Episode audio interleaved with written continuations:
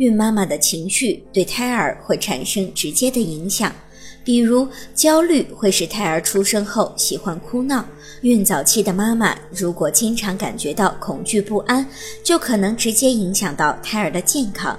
因此，孕妈妈一定要保持良好的心态，准爸爸也要积极的配合，营造良好的家庭气氛。只有这样，胎儿才会在子宫内健康的成长。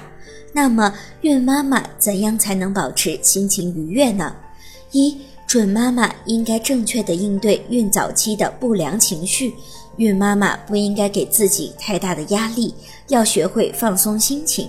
二、在孕早期，孕妈妈的身体还不算笨重，想要有一个好心情，不妨出去适当的运动一下，到大自然当中缓解一下紧张与焦虑的情绪。总之，孕妈妈的情绪不仅影响自己的身体健康，还对胎儿的成长不利。